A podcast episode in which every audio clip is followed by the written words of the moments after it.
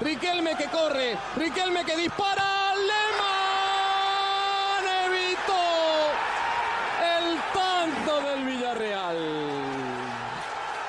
Lo evitó Jens Lehmann. Era el penalti y el gol que daba la prórroga. Román asumió la responsabilidad, pero esta vez este hombre que nació en un iglú no encontró el resuello para la tranquilidad, ni la fortuna sonríe al Villarreal. Les libéraux, les libéraux. Le podcast qui revient sur le football de notre enfance. L'année 2006 était une année merveilleuse, une année de football qu'aucun libéraux n'oubliera. Parmi toutes les belles histoires que les jeunes versions de nous-mêmes ont pu apprécier, il y a celle du Villarreal de Pellegrini, Riquelme, Forlan et tous les autres qui ont atteint le dernier carré de la finale de la Ligue des Champions. Avec mes amis Raphaël et Johan, on va essayer de vous replonger dans l'époque. Il faut commencer, Johan, par rappeler que Villarreal est un club inconnu en Espagne, un club qui connaît à peine le haut niveau au début des années 2000. Clairement, clairement, Villarreal, c'est vraiment un club que, euh, voilà, que, qui, qui est très très très peu connu en Espagne, euh, même dans les jeux de foot, euh, je pense même qu'on ne les voit même pas. moi, je me souviens par exemple, euh, je sais pas moi, FIFA, FIFA 2003, Villarreal n'est pas Villarreal. Si, je crois qu'ils sont dans FIFA 2003, mais personne ne les prend en fait. C'est le genre de club que personne calcule en Espagne à l'époque, un peu comme tout ce qui est Real Santander, comme Racing Santander plutôt, comme je sais pas moi, comme Malaga à l'époque, c'est vraiment des équipes qu'on calcule pas. Mais nous, en tout cas en France, on commence vraiment à connaître Villarreal quand on apprend que Sonny Anderson, lors de sa dernière, après sa dernière saison 2002-2003 à Lyon, signe à Villarreal à l'été 2003. Et Villarreal, mine de rien, quand même, accroche une place pour, euh, pour la Coupe de l'UFA. Et on la découvrira aussi en, en Europe euh, dans cette Coupe de l'UFA 2003-2004. Non, mais c'est impressionnant parce que il faut garder ça à l'esprit, c'est qu'au début des années 2000, par exemple la saison 2003-2004, ça fait que trois saisons que le club est dans l'élite. Ils sont montés une première fois, ils sont descendus directement et ensuite ils sont revenus dans, au début des années 2000 pour y rester. C'est la première fois de l'histoire de ce club qu'ils jouent en, première division. Et c'est vrai, là, il parle, euh, Johan, de, de Sonny Anderson. Tu as aussi Riquelme qui vient cet été 2003. Ouais. Euh... Tu avais Martin Palermo aussi un petit peu plus tôt qui, qui avait fait une petite, euh, une petite pige à Villarreal. Mais il y, a déjà du monde quand même dans, cette, dans ce petit effectif. Euh, Raphaël, il y a Pepe Reina, Colocini, José Marie, le jeune Cazorla, Marco Senna aussi, encore un peu discret, Belletti. on a une équipe qui va arriver en demi-finale justement de cette Coupe de l'UFA 2004. Elle perd pas de temps. Euh. Oui, effectivement, euh, c'est une équipe qui a, des noms et souvent des noms qui ont brillé au sein du championnat espagnol euh, un peu du championnat italien avec José Mari, mais, euh, mais c'est souvent des joueurs voilà, à connotation sud-américaine euh, avec justement une, capacité à, on va dire, rassembler des, talents qui se, qui se complètent un peu. Mais c'est sûr que c'est l'arrivée de Sonny Anderson en 2003, qui était un attaquant plus que confirmé hein, du championnat de France, notamment de l'Olympique Lyonnais, qui avait déjà connu la Liga avec le FC Barcelone, qui, qui va vraiment ramener cette équipe sur, sur, dire, sur une carte rien que nationale. Et par la suite, euh, sur la même année 2003-2004, faire un, excellent parcours en Coupe de l'UEFA. Alors déjà, ils sortent euh, l'Atlético en finale d'Intertoto au penalty. Et ensuite, on, ne s'attendait pas du tout à, un tel parcours, parce qu'il faut quand même souligner qu'ils ont sorti, si je me trompe pas, Galatasaray, euh, l'AS Rome, j'ai, moi, c'est mon premier souvenir vraiment de, de Villarreal euh, sur la partie un peu télévisuelle où, où, je me rappelle encore du but de Sonny Anderson euh, pour la victoire, euh, la victoire 2 à 0. Pareil contre le Celtic en, quart de finale où Anderson marque également. Ils vont perdre malheureusement en demi-finale par une équipe beaucoup plus forte qu'elle, hein, qui était le FC Valence, ah qui, a, qui, a, également. qui a également gagné le titre en, Espagne cette année-là. Et puis, ça s'est joué de peu. Hein. C'était un penalty de Nista, je me rappelle, sur un petit, petit score de 1-0. Donc, c'est une belle surprise. Et puis en plus de tout ce qu'on vient de dire, c'était assez sympathique. Tu vois, le Madrigal, le stade, un stade un peu à l'anglaise qui avait un bah certain charme, le sous-marin jaune et le maillot, un maillot jaune. ça, tout, tout, ça faisait que c'était une équipe sympathique à voir et ça changeait un peu parce que même si dans les années 2000, le championnat espagnol, il y a la Corogne qui est champion, bah, en 2004, le FC Valence, il y a un peu de changement. Bah, ça fait plaisir de voir des nouvelles têtes sortir et de ne pas voir à chaque fois soit le Barça, soit le Real être champion. Donc, euh, non, c'est une équipe qui a, de la fraîcheur et surtout l'année 2004 va passer un nouveau tournant euh, par la bah, C'est les, équipes un petit peu à l'instar de, de tout ce qui est Real Mallorca aussi au début de la fin des années 90 2000. C'est vraiment les nouvelles équipes du football espagnol qui de temps à autre nous font des petites, euh, voilà, des petites, euh, des petites épopées, même à la veste aussi, hein, qu'on a vu en 2001 euh, aller en finale de la Coupe de l'UEFA. C'est vraiment des, des voilà, c'est, des- c'est les nouvelles équipes, on va dire, du football espagnol que l'on voit de temps en temps euh, en Coupe d'Europe, euh, bah, dans nos chaînes via Eurosport ou euh, Sport Plus, etc. Villarreal, c'est 50 000 habitants, donc c'est c'est la moitié de la ville dans laquelle on enregistre euh, euh, Nanterre. Donc c'est pour vous dire aussi ce. ce, ce, ce, ce- C'est ville. Villarreal. Franchement, C'est c'est c'est assez incroyable.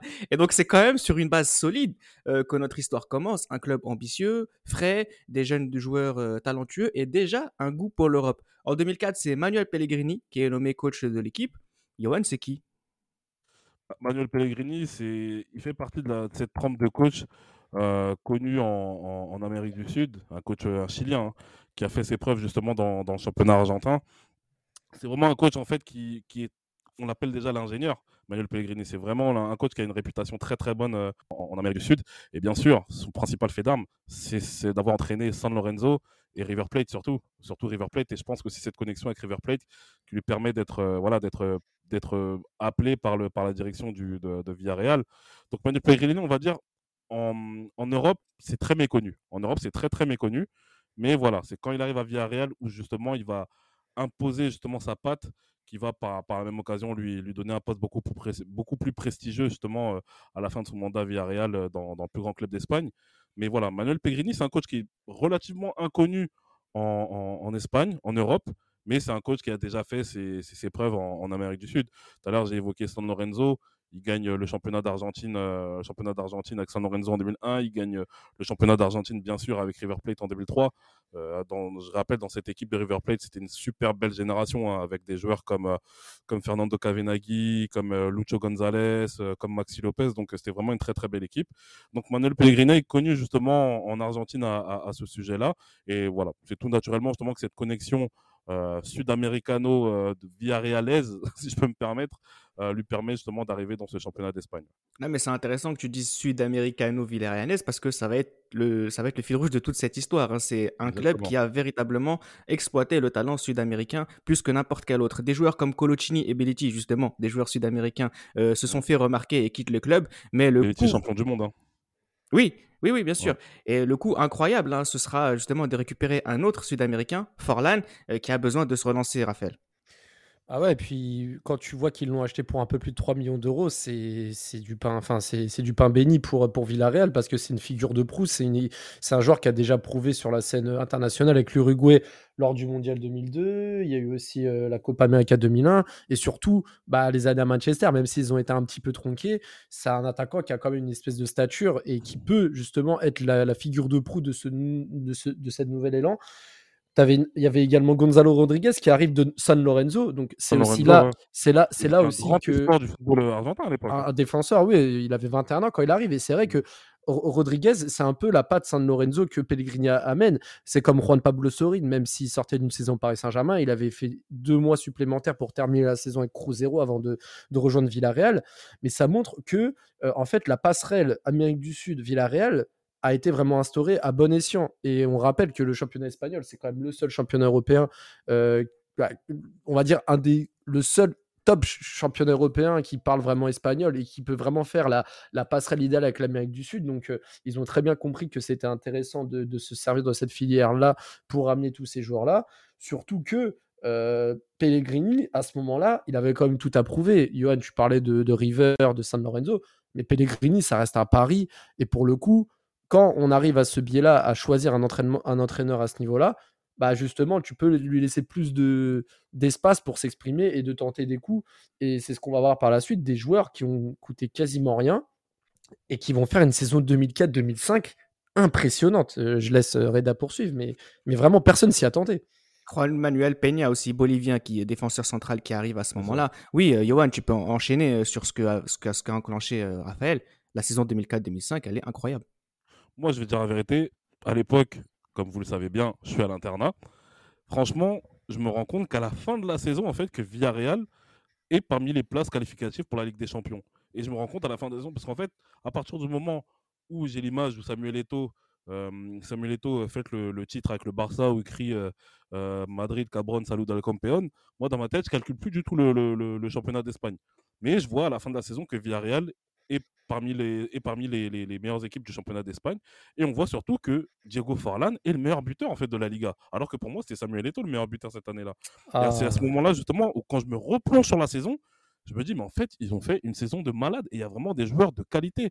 Et justement pour moi, je pense que cette saison 2004-2005 de Villarreal, c'est une surprise qui est monumentale dans l'ensemble du football espagnol, en dépit du fait qu'il soit vraiment décroché, euh, par, qu'il soit vraiment décroché du voilà du, du, du duo de, tête devant qui a le où il y a le Barça et puis et puis le Real Madrid.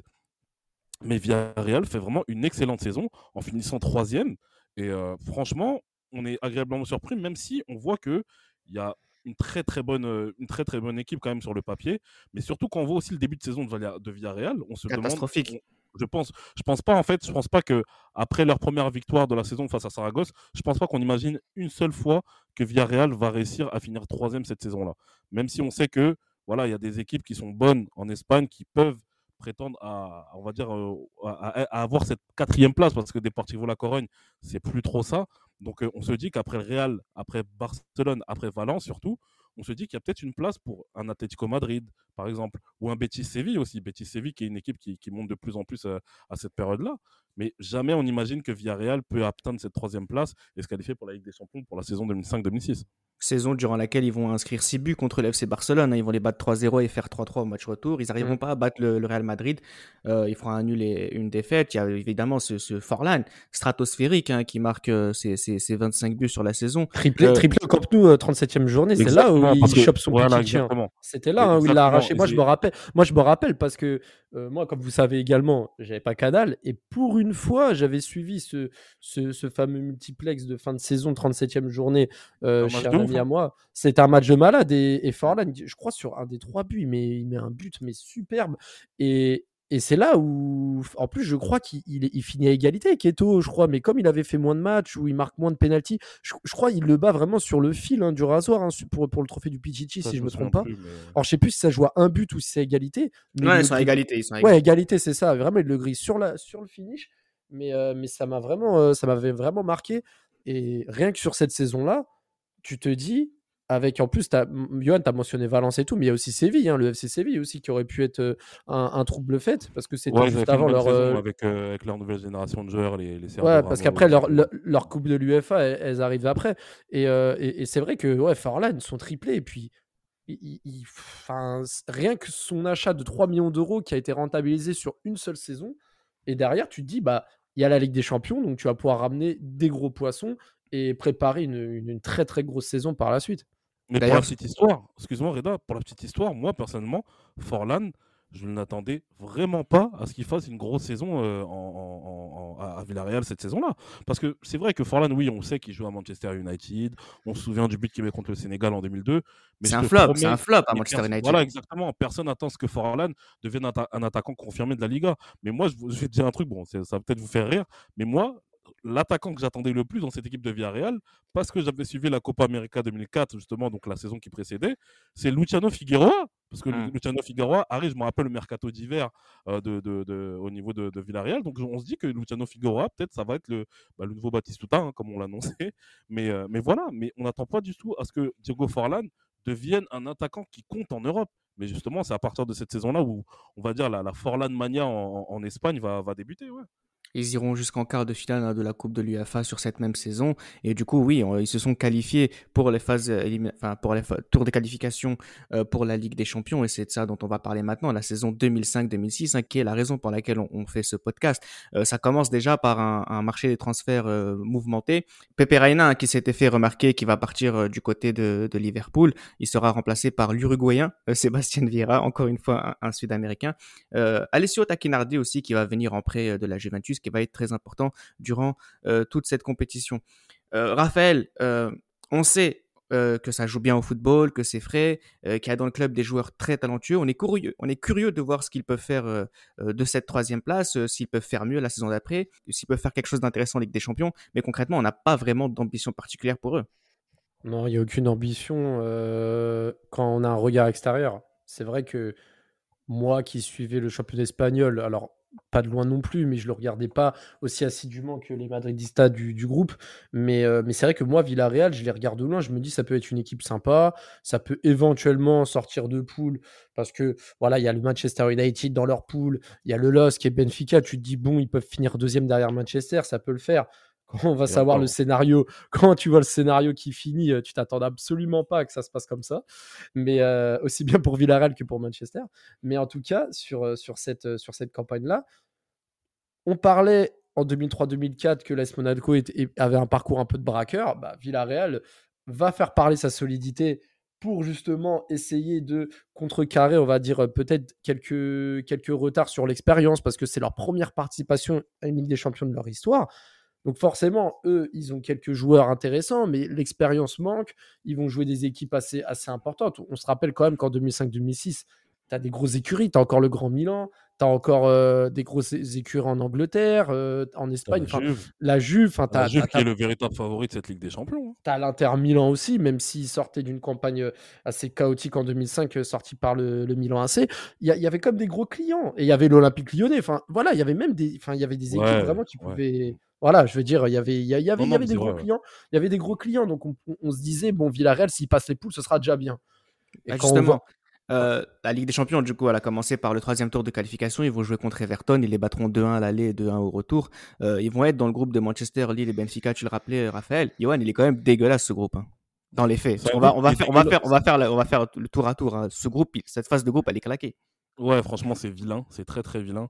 Euh, franchement, euh, beaucoup de, matchs nuls. Euh, enfin, c'est avec les opposants de Villarreal, mais même, même les autres matchs. Hein. moi, je me souviens que ce soit les matchs qui se déroulaient au Stade de France, que ce soit déjà, je me rappelle, moi, en fait, sur ce, match, sur ce groupe-là, j'avais vu le premier match de Lille à l'Estadio d'Alous quand ils perdent 1-0 sur un but de Micolé à la dernière minute. Et j'avais vu le dernier match de Lille, justement, face à Villarreal au Madrigal, en fait. Mais ça, quand on voit les résultats, etc., mais c'est vraiment horrible. Manchester United, on voit un Manchester United qui n'est pas au niveau du tout à ce qu'on attend. Ah Franchement, euh, le Manchester United, euh, cet amalgame de jeunes joueurs avec les Cristiano Ronaldo, Rooney, euh, mélangé avec les anciens comme Roy Keane qui partira justement, il me semble c'est au cours de cette saison qui part, et Van Nistelrooy notamment, on n'attend même pas à ce que ça soit un niveau aussi médiocre. Et franchement, on a l'impression en fait c'est un concours de circonstances qui feront que on trouvera le premier et le deuxième en fait dans, cette poule là mais c'est vraiment un, groupe d'un niveau qui, qui est dégueulasse contrairement à d'autres groupes par exemple euh, ils ont marqué trois buts Villarreal dans cette phase de groupe Raphaël hein. ouais bah ouais et puis et puis le but moi j'ai vraiment en tête je trouve que ça a été un peu un déclic c'est le but la frappe de Senna à Stadio de la Luz là à la à la 10 minutes de la fin parce qu'à ce moment-là, ben, il faut savoir, c'est que Villarreal, les trois premiers matchs, c'est trois matchs nuls. 0-0 contre United, 0-0 euh, au Stade de France contre Lille et 0-0 à domicile contre Benfica, avec un penalty de Riquelme. Et là, quand le but de Senna qui sort de nulle part, parce que ce match-là, vraiment, Benfica, ils mettent tout à Villarreal. mais Villarreal, ils avaient, une, ils avaient, le Villarreal, ils avaient une, une assise défensive et une solidarité, mais, mais comme rarement vu. Et ce but-là, pour moi, c'est vraiment symbolique parce que déjà, c'est Marco Senna qui le met. C'est un but euh, vraiment tu t'y attends absolument pas. Et en fait, Manchester, à ce moment-là, bah, tu te dis, merde, tu bats Benfica chez eux, tu n'as toujours pas perdu un match, et Manchester, ils sont prenables. Tu vas jouer à Old Trafford, si tu fais un match nul, tu peux y croire après contre Lille. Surtout que Manchester, pendant le match euh, à Lisbonne, eux, ils vont perdre à euh, au Stade de France. Ils perdent. Ils perdent au Stade de France. Je crois même qu'ils perdent à Lisbonne aussi, si je me trompe pas, Manchester, sur la, la dernière journée. Si je me trompe pas, je crois qu'ils perdent ou ils gagnent pas. En tout cas, ils font nul, soit ou ils perdent. Et du coup, quand euh, Villarreal arrache le 0-0, ce qui était le plan initial, c'est de partir avec un point de Trafford, s'il battait Lille, il s'assurait la qualification. Et je ne sais pas si vous vous rappelez du but justement de. Alors, de ouais. de c'est le crochet avec la passe. Alors, je crois que c'était une, ouverture de Hector Font et Tony Silva qui a tellement mal anticipé et il a un crochet qui l'a, éliminé tout simplement et qui a offert Nous, à l'internat, on était dégoûtés. Nous, à l'internat, on était dégoûtés. On avait regardé ce match-là. On voulait vraiment que Lille, parce que Lille, Lille, était, Lille pouvait passer. Hein. Si Lille gagnait ce match, Lille passait au tour, suivant. Ah ouais, mais là, en tout cas, le crochet, le, crochet, franchement, Lille manquait d'expérience. Là, franchement, le crochet, il l'a mangé à l'expérience. Et du coup. Pas à bah, l'expérience, au talent, parce que l'expérience, il, est... pareil. Hein. Au talent, pardon, ouais, je dis à l'expérience, mais oui, au talent, bah, surtout au talent. Mais, mais Lille aussi euh, n'en avait pas beaucoup d'expérience, mmh, pour ça je disais ça. Et quand tu vois qu'ils vont se taper euh, les Glasgow Rangers en huitième, franchement, tu te dis, bah pourquoi pas? Bah pourquoi pas, Johan? Ils vont affronter les Rangers, ils vont faire deux 2 à l'extérieur, à un domicile, ils se qualifient grâce au but à l'extérieur. C'est Rick et Forlan qui vont marquer euh, à l'aller. bon, Encore un penalty de Riquelme d'ailleurs. C'est un penalty de, de, de Riquelme. Non, mais c'est ça qui est intéressant, c'est que, pareil, euh, ce, ce, podcast, on le fait, on sait pourquoi. Pour cette saison 2005-2006, jusqu'au huitième, il n'y a pas de raison. non, mais, bah, moi, je vais figure-toi que moi, personnellement, quand je vois Rangers Villarreal, euh, moi, personnellement, d'emblée, je ne me dis pas que euh, je me dis pas que le Villarreal va, va passer facilement, hein. parce que les Glasgow Rangers, je me souviens, les Glasgow Rangers font un premier tour euh, de Ligue des Champions qui est pas mal du tout, que ce soit surtout avec les, les grosses frappes de Peter Lovenkranz qui, qui mettait, je ne sais plus c'était contre qui. Il y avait aussi le jeune McCormack aussi. Il y avait vraiment une belle équipe hein, du côté des Rangers. Mais il y avait même des Dado Percho aussi qui jouent encore à l'époque, les Nacho Ovo et tout. Donc moi je me disais, quoi qu'il en soit, ça allait être quand même serré.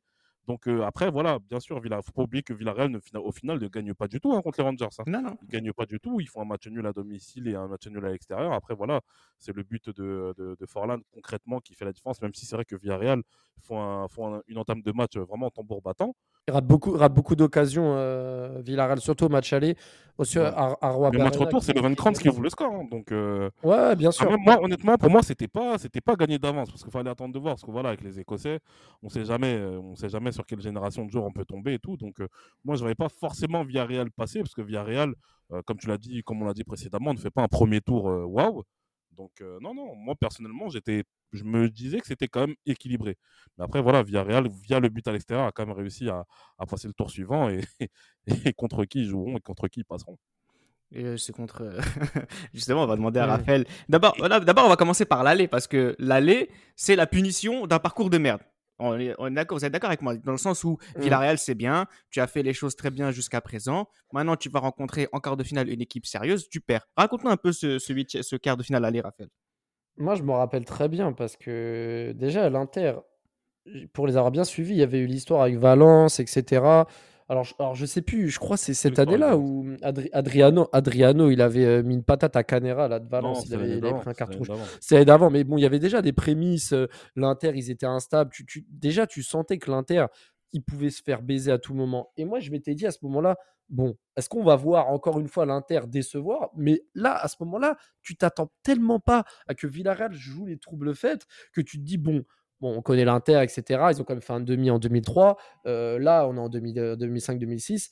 Euh, ils, ont, ils ont tiré des leçons des, des, échecs passés, notamment contre le Milan AC. Là, Villarreal, ça a passé. Quand tu vois qu'au bout de 45 secondes, José Marie met la misère et que Forlan ouvre le score, tu te dis, waouh, à ce moment-là, tu tu, tu, comprends pas ce qui se passe. Après, Adriano qui égalise un but en pivot. Euh, qui. J'aimais bien parce que Riquelme, il était vraiment dangereux sur coup franc. Il mettait soit des grosses bastos de 35 mètres qui pouvaient un peu euh, faire, euh, faire écho au gardien, ou alors bah, il les plaçait bien, comme ce qui s'est passé euh, sur la barre de Toldo en deuxième mi-temps. Mais, mais en tout cas, ce match-là était très intéressant parce que l'Inter attaquait, mais en même temps, Villarreal pouvait aussi marquer. Il y avait énormément d'occasions. Mais, mais, mais, moi, ce qui m'a énervé, bah, ce qui m'a énervé, euh, oui et non, parce qu'au final, c'est Martins qui met le deuxième but. Revoyez l'action, hein, il est hors jeu, le but doit jamais. Euh, oui, il est hors jeu. Doit, jamais, il saute bizarrement pour marquer là. ouais, il doit jamais être validé. Mais à ce moment-là, ce qui m'a énervé, c'est que tu te dis putain, l'Inter gagne 2-1 San Siro, mais vu les, vu les conditions et le contexte, tu savais que ça puait le traquenard au retour. Et moi, je m'étais dit, je sais pas pourquoi, mais je sens qu'ils vont prendre un but en fin de match et perdre un zéro. Et bah, c'est exactement ce qui, ce qui s'est passé. Encore une fois, comme au tour précédent, c'est Roi Barena qui, qui va marquer sur un coup de pied arrêté de Riquelme, un coup franc dans, la, dans le paquet. Roi Barena, il va prolonger le coup franc sur une, tête, euh, une, tête, qui euh, effleure le ballon.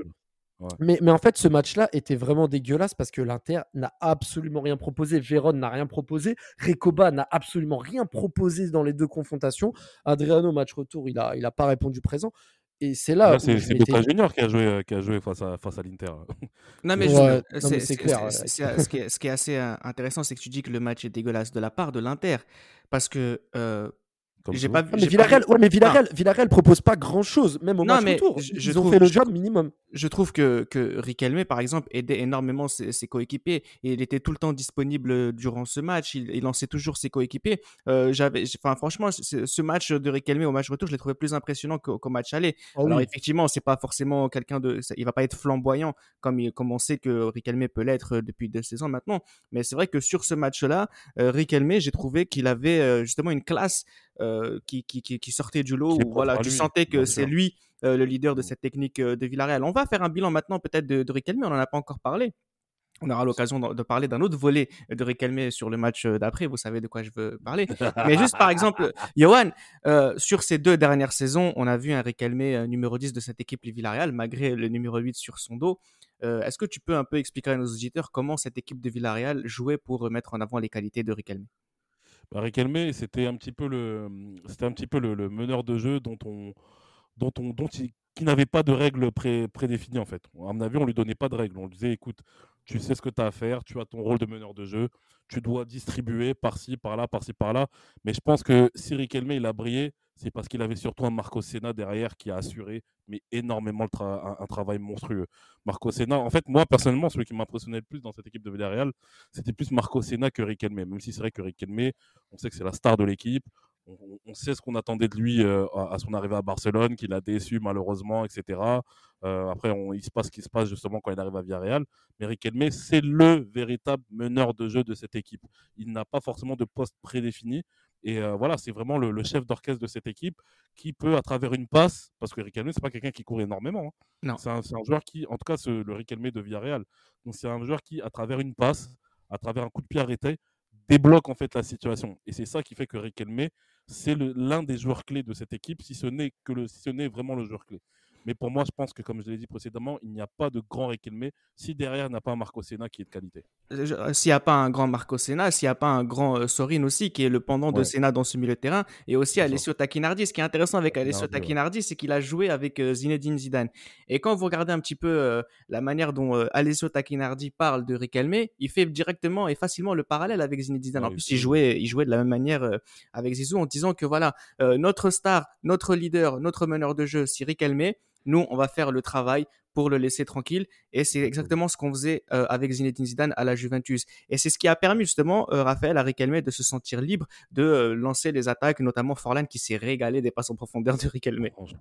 Mais, mais c'est ce que j'allais dire par rapport à, à Riquelme faisait vraiment le lien entre l'assise défensive, Senna, au milieu de terrain avec également euh, Rosico et, euh, et sur les côtés et, et, sur les côtés Sorin quand c'était pas Sorin c'était euh, Caliera ou Arwa Barena quand il montait Raviventa sur le côté droit. Mais ce qui était vraiment intéressant c'était que Riquelme comme tu le disais au match retour contre l'Inter moi ce qui m'avait impressionné c'était que sur la dernière demi-heure où clairement Villarreal devait conserver le score mais ils, cette qualité à garder le ballon, remonter le bloc, ralentir le jeu pour justement laisser le bloc remonter tranquillement et se replacer. C'est ça, Riquelme. Il arrive à réguler le jeu. Ça te fait pas penser à un match en particulier, ça, Raphaël? Boca Real Madrid. Ouais, le 2-0. Quand, Boca mène 2-1, quand, Boca, mène 2-1. 2-1, pardon. À la fin du match, c'est à Riquelme qu'on donne la balle et c'est Riquelme qui doit conserver le ballon et il le fait avec, euh, avec brio. Et ce qu'il faisait aussi, c'était euh, provoquer les fautes des adversaires. Il gardait la balle, il venait pousser, et puis hop, euh, tout le bloc de Villarreal pouvait monter. c'est ça, et, c'est vraiment intéressant. En plus, Riquelme, dans le système de, de, Pellegrini, c'était un 4-4-2, il jouait à droite, mais en fait, les joueurs dézonés, c'est-à-dire que Riquelme, forcément, c'était un piston, il était à droite, mais il repiquait dans l'axe. Euh, Sorin, quand il montait, il repiquait dans l'axe aussi, vous pouvez le voir sur certaines actions. Ça permettait à Rosico, justement, de contrôler un peu plus ce milieu de terrain central, offensif, et Senna lui laissait un peu le rôle de sentinelle quand il y avait des phases offensives. En fait, ce qui était bien, c'est que chaque joueur se complémentait. Et José Marie et Forlan devant, bah, clairement, c'était deux profils complètement complémentaires. Forlan en, rôle de vrai neuf et José Marie qui tournait autour. Et c'est pour ça que c'est pas comme disait Johan, c'est pas Riquelme la star. En fait, c'est Riquelme pouvait être bon grâce à Senna, Senna pouvait être bon grâce aux latéraux, les attaquants pouvaient être bons grâce au travail de Riquelme. En fait, c'était vraiment tout ça. Un collectif. Un collectif. Et Pellegrini a vraiment trouvé la bonne recette. Et ce qui est dommage, c'est que bah, vraiment, je pense que c'était la bonne année pour faire quelque chose avec vraiment tout ce, tout ce cocktail qui se complémentait parfaitement. On arrive du coup en demi-finale de la Ligue des Champions de la saison 2005-2006. Ça commence avec un match aller contre Arsenal, un match aller qui se joue à Londres. Euh, honnêtement, l'histoire n'a pas retenu ce match. Euh, dégueulasse ce match. Oh l'histoire n'a pas retenu ce match. Moi j'ai bien aimé. Hein. Oh bah, justement, parle-nous-en, euh, Johan, de ce match aller. Non, non, le match était dégueulasse. Horrible. horrible match. Le match n'était pas beau du tout. Horrible. En fait, en fait, moi, en tant que supporter d'Arsenal, l'état d'esprit que je pense que beaucoup de supporters d'Arsenal avaient, c'est qu'on attendait justement ce but qui nous permettait. Parce qu'en fait, quand vous regardez bien, hein, Arsenal Arsenal, lors des deux derniers, euh, lors des deux, avant le match face à Villarreal, ils reçoivent aussi, euh, la Juventus et ils font la différence aussi à, domicile. Bon, après, à Madrid, face au Real Madrid, ils ont fait la différence là-bas. Mais quand on regarde bien, Arsenal fait vraiment la différence lors, du match, lors du match aller et pour mieux conserver le match retour. Mais ce match, ce match justement à Highbury, c'est un match qui était horrible. Arsenal, justement, qui à la base est une équipe qui est très forte techniquement, Arsenal n'arrivait pas à jouer en fait. Arsenal n'était pas bon. Et justement, ce but de Colo Touré, pour moi, c'est un, but un petit peu cafouillage. Hein. Colo Touré monte un, but d'attaquant qu'il a mis. Voilà, exactement. Sans parce que Henry, parce que Henry n'a pas respecté son rôle aussi. On attendait Henry. Henry n'a pas été mauvais. Hein. Henry n'a pas été mauvais sur ce match-là, mais mmh. je pense qu'il y a eu, je pense qu'il y a eu ce, voilà, c'est cette, cette crispation. Voilà, de, cette éventuelle qualification pour, le, pour la finale de la Ligue des Champions, d'autant plus que Arsenal fait inédit en Ligue des Champions en demi-finale. Arsenal est favori. Donc pour le coup, pour le coup, je pense qu'il y a eu une cette crispation et on va dire l'essentiel a été fait à travers ce but de, de Colo Touré, mais effectivement c'était un match qui était, mais alors pas beau du tout. Mais vous savez pourquoi aussi on ne pense pas trop à ce, à ce, match aller? Parce que vous vous rappelez du match aller de la deuxième demi-finale Ligue des Champions, le Milan-Barça au San Siro, c'était l'inverse. Oh, le spectacle. Oh, le spectacle. tu avais d'un côté une purge. Et eh, je, eh, je, crois que l'attraction du match à la Highbury, c'était l'écureuil qui s'était glissé sur le terrain et qui avait cassé les couilles pendant plusieurs minutes. Je crois que c'était vraiment l'attraction du match. et, et, et, match retour, euh, le match, euh, le match aller à San Siro, tu avais le, le, match de Ronnie, la passe pour Julie, il y avait, c'était vraiment le, la jour et la nuit. C'était, c'était deux, en fait, les demi-finales, hein, c'était franchement, c'était deux grosses équipes d'un côté et deux équipes, euh, voilà, deux outsiders de l'autre, mais deux équipes qui, voilà, qui, qui, qui étaient, c'était inespéré en fait que ces deux équipes-là se retrouvent en demi-finale d'une Ligue des Champions au début de la saison. Donc, euh, ouais, non, c'est clair qu'il y a une différence de, heureusement, que, heureusement que TF1 n'a pas fait les cons à mettre euh, le match d'Arsenal comme ils avaient l'habitude parce que putain, moi, j'ai ouais, battu Barça Milan, heureusement. Il ne pouvait, pouvait, pas, parce qu'à l'époque, il y avait Ronaldinho, euh, Ronaldinho, la, la coqueluche, et il ne pouvait pas faire autrement que de diffuser ce match-là. Ah bah et du coup, ce, ce match retour hein, qui, est, qui, est, qui est dans l'histoire, euh, heureusement pour Arsenal, malheureusement pour Villarreal, c'est un match euh, que personne n'a oublié. Il y avait aussi ce côté, en fait, c'est le petit poussé de la Coupe de France, mais en Ligue des Champions, avec un, stade, avec un stade, avec un stade complètement fou de gens qui ont, pour les premières fois de leur histoire, la possibilité de faire quelque chose euh, d'historique. Un club qui, je le rappelle, il y a six ans, euh, euh, végétait dans la seconde division espagnole. Donc c'est quand même mmh. une histoire assez incroyable. Cette équipe hein, qui est constituée de plein de joueurs à la relance aussi, de joueurs sud-américains dont on a, à qui on n'a pas fait confiance. Donc c'est vrai que c'est assez, euh, c'est la belle, la belle histoire à raconter. Et la belle histoire, euh, Raphaël, bah, elle a une fin terrible. Cette euh, première mi-temps, alors pour le coup, c'était. alors là, c'était pas un écureuil, je crois, c'était un autre animal qui avait. Un cheval C'était un autre, un autre animal, je crois, je, sais plus c'était quoi, mais il s'était passé un truc. Enfin bref, mais la première mi-temps n'était pas folle. Franchement, c'était assez soporifique. Mais la deuxième mi-temps, alors déjà, il faut savoir que titulaire Guillermo Franco, euh, par la à la surprise générale, qui était titulaire au détriment de José Marie pour, pour ce match, mais cette deuxième mi-temps, alors je ne sais pas si vous vous rappelez la tête qu'il met en, début de deuxième mi-temps, qui a failli rentrer. Ensuite, ensuite, il y avait une énorme occasion. Alors je crois Franco aussi qui avait remis une tête qui, avait frôlé la, le. Non, je crois que c'était une claquette de Lehmann. Et à la 65e minute, c'est Forlan qui rate une énorme occasion. Je crois que mmh. pendant 20 minutes, Arsenal, ils ont joué vraiment dans leur camp. Ils étaient acculés. Et Villarreal exerçait une énorme pression. Sorin, il faisait que des débordements. Et je me rappelle le stade, il faisait que de trembler. C'était sur Canal incroyable. Ce que je me rappelle le match, ce match-là passé sur Canal Bon, vous allez, ça va pas vous étonner, mais les commentateurs étaient quand même derrière Arsenal. Hein. logique. Ah, ça, c'est, ça, c'est logique. Ils attendaient euh, la première finale d'Arsenal avec euh, les Wenger et compagnie. Et au final, 85e minute. Alors déjà, il y avait une, petite simulation. Euh, alors je, crois que c'est José Marie qui, qui, s'était laissé tomber, mais bon, l'arbitre n'est pas tombé dans le panneau. Et là, genre 89e minute. Gaël Clichy, bon, il était jeune à l'époque, hein, c'était l'une de ses premières saisons euh, vraiment au niveau, euh, au niveau Ligue des Champions. Il te fait une faute bête sur José Marie, mais, mais incroyable. Tu t'attendais vraiment pas à qui est faute à ce moment-là du match, et là, il y a penalty Et, vraiment, tu te dis, mais c'est une fin de match complètement dingue avec ce scénario. Eric Helmé, c'est ce qu'on disait, c'est que pendant toute la campagne, ça me faisait penser à, bah, ça m'a fait penser quelques années après à Samoa Jayan qui mettait tous ses pénalties en Coupe du Monde 2010. Et là, tu arrives au moment où il faut mettre ton pénalty et tu te dis, bah, c'est bon, c'est Eric Helmé, il a l'habitude, il a mis tous ses pénalties sans trembler contre les Glasgow, il en met un, limite, il fait à moitié une panenka, il, il, tremble pas, il a la domicile. en c'est un, spécialiste des pénalties en face. Hein. Ouais, mais tu sais pas encore dans le sens où en 2006, lors de la Coupe du Monde, c'est là où, où vraiment Lehmann va, va sortir le très très grand jeu. mais, c'est vrai qu'à ce moment. Schalke, 0, 04 Inter Milan.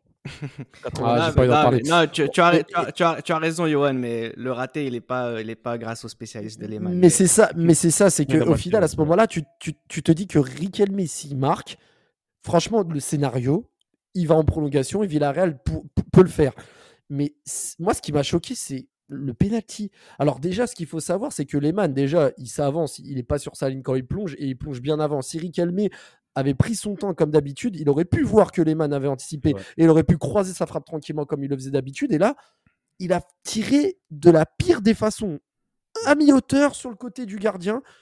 C'est totalement surréaliste de voir Riquelme trembler à ce moment-là et Lehmann sort le penalty et et Wenger explose de joie. Et... Moi aussi, j'explose de joie. non, mais bien sûr, bien sûr, supporter d'Arsenal, effectivement, qui doivent être, ah, qui étaient fous à ce moment-là de voir cette équipe qu'on suit depuis tellement longtemps au final de la Ligue des Champions. Juste par rapport à ce raté de Riquelme, je voudrais vous faire écouter un, un, vocal. Salut les gars, euh, moi je voudrais vous poser comme question.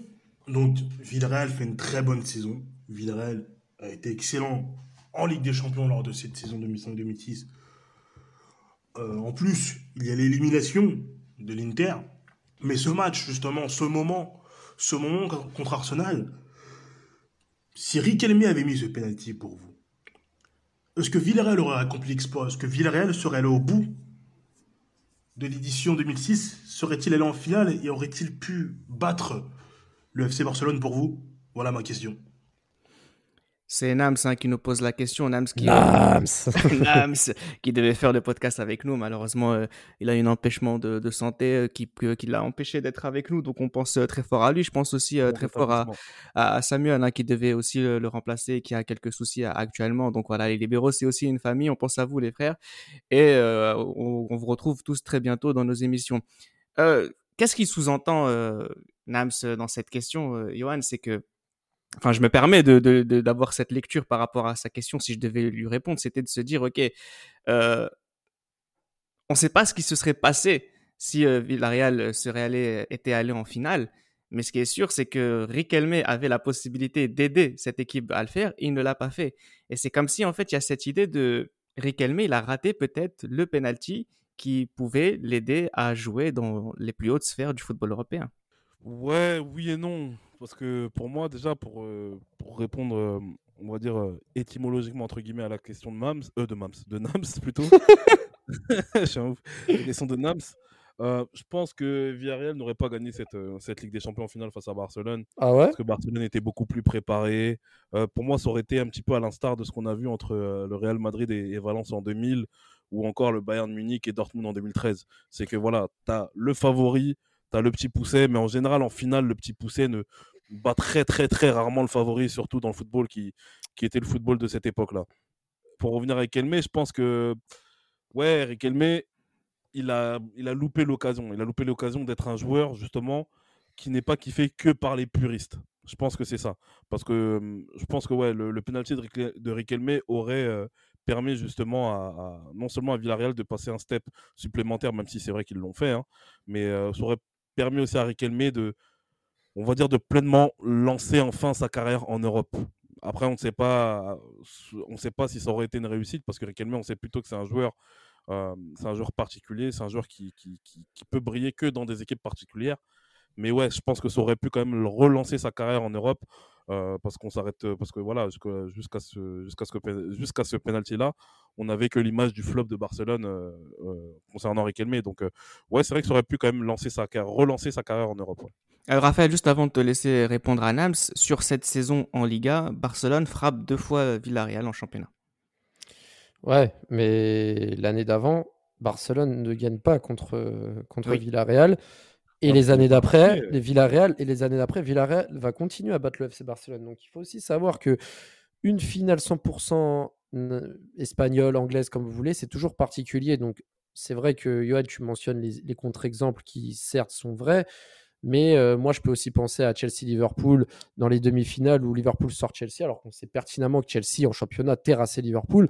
Donc il n'y a pas de ou de et, et- et en plus moi je veux aussi parler de deux faits, c'est que Riquelme Forlan auraient joué contre leur ancienne leur ancien club, c'est-à-dire les clubs où ils ont échoué. Donc ça aurait pu être aussi une revanche. On peut prendre ça en compte. Il y a plein d'aspects. Et en plus, il faut aussi se rappeler que la finale de Barcelone en 2006, tu dis qu'ils étaient bien préparés. Je suis désolé. À 11 contre 10 quasiment tout le match, Barcelone, ils ont eu du mal. Ils ont eu besoin d'Henrik Larsson pour débloquer la situation. Donc moi, je ne sais pas si Ronaldinho aurait fait le même match contre Villarreal. Juste pour terminer, moi, le seul truc pour nuancer, c'est qu'après, ça n'aurait même pas été dit que Villarreal ait pu accéder à cette finale parce que si Riquelme met son penalty, ça va en prolongation. Oui. Tu sais que si Arsenal marque un but, il faut que euh, Villarreal en mette deux. Donc ça aussi, il faut aussi le prendre en compte. Donc il y a aussi d'abord ça. Et c'est pour ça qu'on peut pas refaire l'histoire, mais sait-on jamais. Sait-on jamais. Mais je Ouais. pense sincèrement que cette saison, euh, Ronaldinho aurait remporté la Ligue des Champions quoi qu'il arrive. Ah oui. C'était obligatoire pour récompenser les joueurs des deux dernières saisons. Après cette saison, euh, Villarreal entre dans une nouvelle dimension. La première chose que l'on remarque, euh, Raphaël, c'est que ça commence à recruter des joueurs, euh, on va dire, internationaux, des joueurs stars.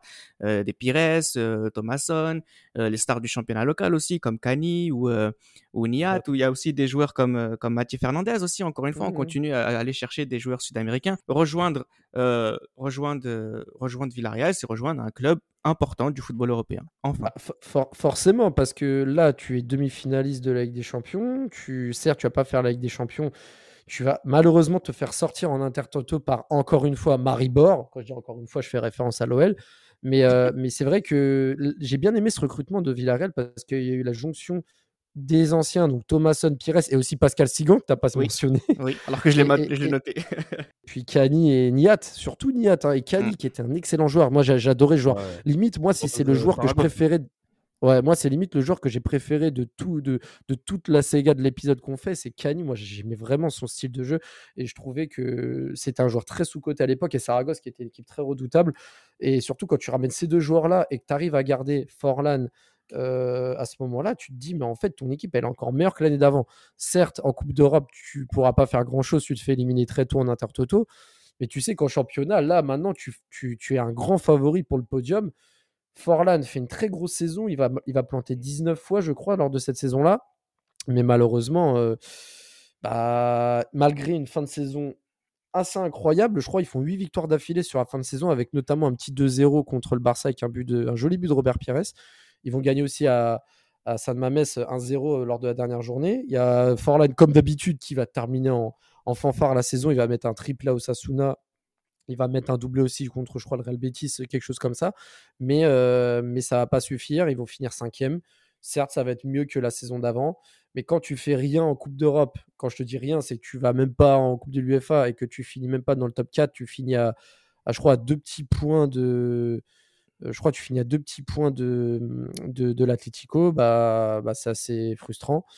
Et, euh, et, en plus de ça, tu as Sorin cette année-là qui part à Hambourg, tu as Riquelme qui retourne au Bled. Donc, euh, bah, c'est un, nouveau, un nouveau chapitre hein, pour ce club-là, mais on s'attendait, on s'attendait à beaucoup plus. On s'attendait soit à un podium en, en championnat ou alors une performance en Coupe d'Europe. Il n'y a eu aucun, aucun, des deux, donc c'est c'est un flop. Pour moi, cette saison, c'est un flop.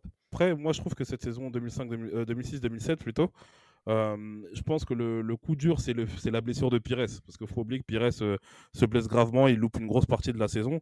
Mais euh, je pense qu'en fait, cette saison 2006-2007, c'est une saison qui, qui va être euh, fédératrice pour la. Va être, en fait, c'est une saison qui va être, on va dire, la base de la saison d'après, qui sera l'une des meilleures saisons de l'histoire du club, en fait.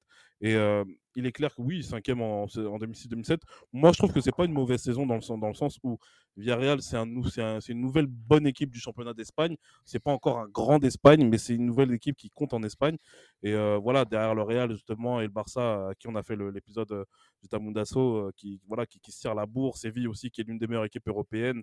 Et, euh, et l'SC Valence, qui est bien, qui est bien menée par, par David Villa. Euh, moi, je trouve que la saison en soi, elle n'est pas mauvaise du tout. Je trouve qu'elle n'est pas mauvaise du tout.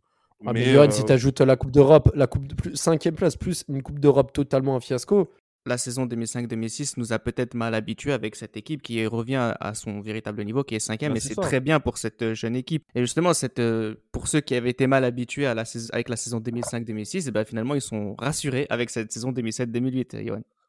Exactement. Et franchement, cette saison-là, Robert Pires, il fait une saison qui est magnifique. Une super saison. Robert Pires et Niat, Robert Pires et Niat, c'est vraiment le, le- les deux joueurs sur lesquels vraiment le Real- Villarreal a, pu se reposer. Honnêtement, on craignait un petit peu l'après euh, voilà, l'après Riquelme, euh, l'après Riquelme Forlan. Mais euh, Pires Niat, ça a été vraiment excellent. Et bien sûr, il y a un, un joueur qui sera le meilleur joueur pour moi de l'Euro 2008, qui est Marco Senna, qui devient définitivement un grand du football espagnol. Euh, on a un petit peu, voilà, on avait un petit peu de dédain envers ce joueur-là parce que voilà, c'était le petit Brésilien de l'équipe d'Espagne, parce que rares sont les Brésiliens qui ont réussi en équipe d'Espagne. hein. On a vu les joueurs de Vigo à l'époque qui n'ont pas réussi à s'imposer dans l'équipe espagnole, mais là on a Marco Senna qui est vraiment un, un super joueur du, du- du championnat. Mais comme j'ai dit, Giuseppe Rossi. Comment? Giuseppe Rossi. Giuseppe Rossi aussi, ouais. Mais après, voilà, j'insiste vraiment sur Robert Pires parce que rappelez-vous à cette époque-là, Robert Pires, beaucoup de personnes estiment injuste que ce joueur-là ne soit plus en équipe de France.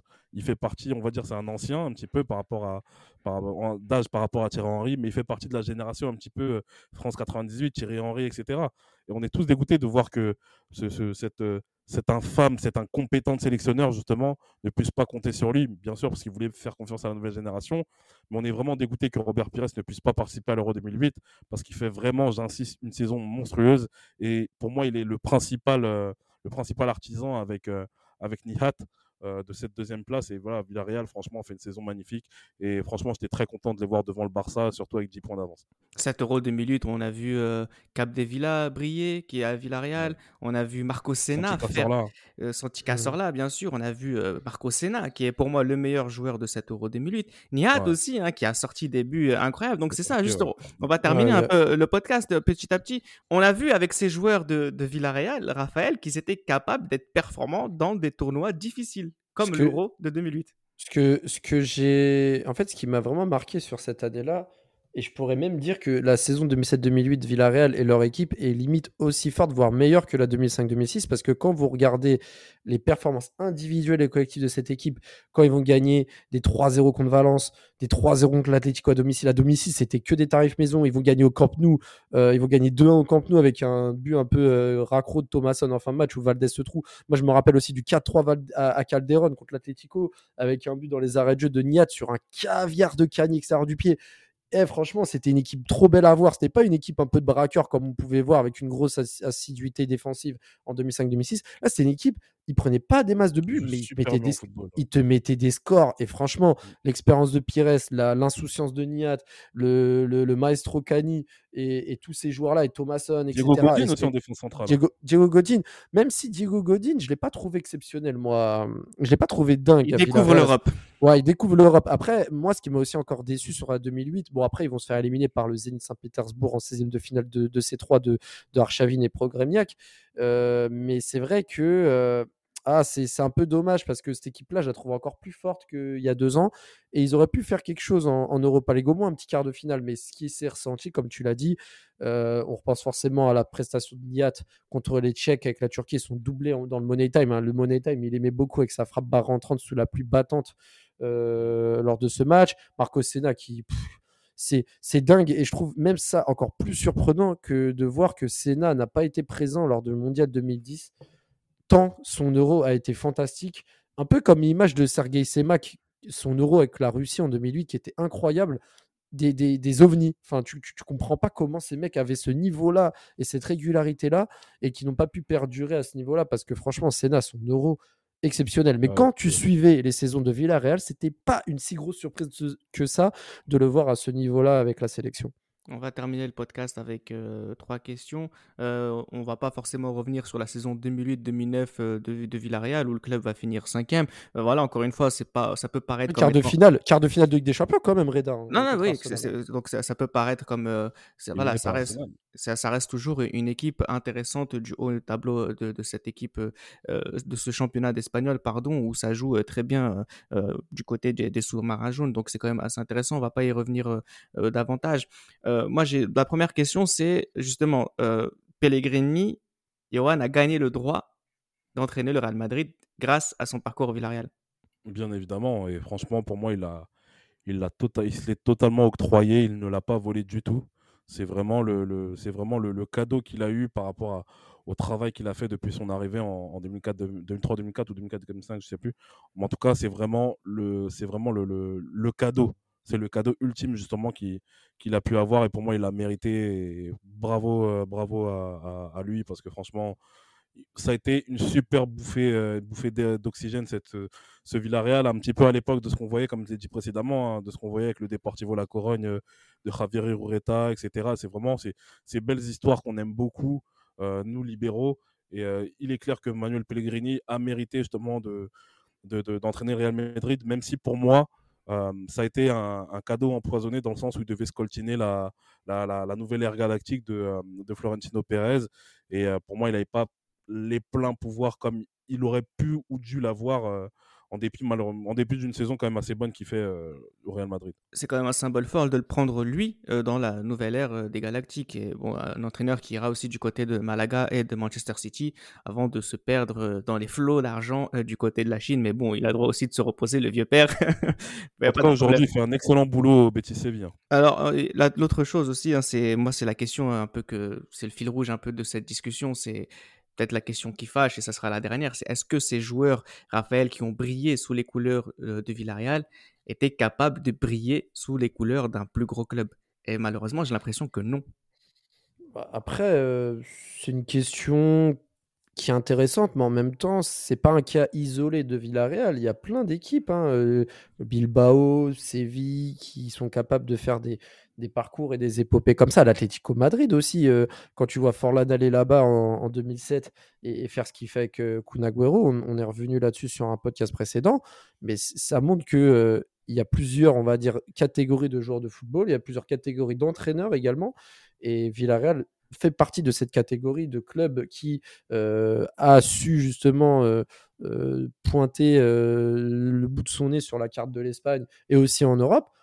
Après, ces joueurs-là qui puissent être capables de jouer dans des grands clubs, bah après, il y a, y a Sorin, il y a, y, a, y a Forlan, il y a Riquelme, mais tous ces mecs-là, ils ont joué au Barça.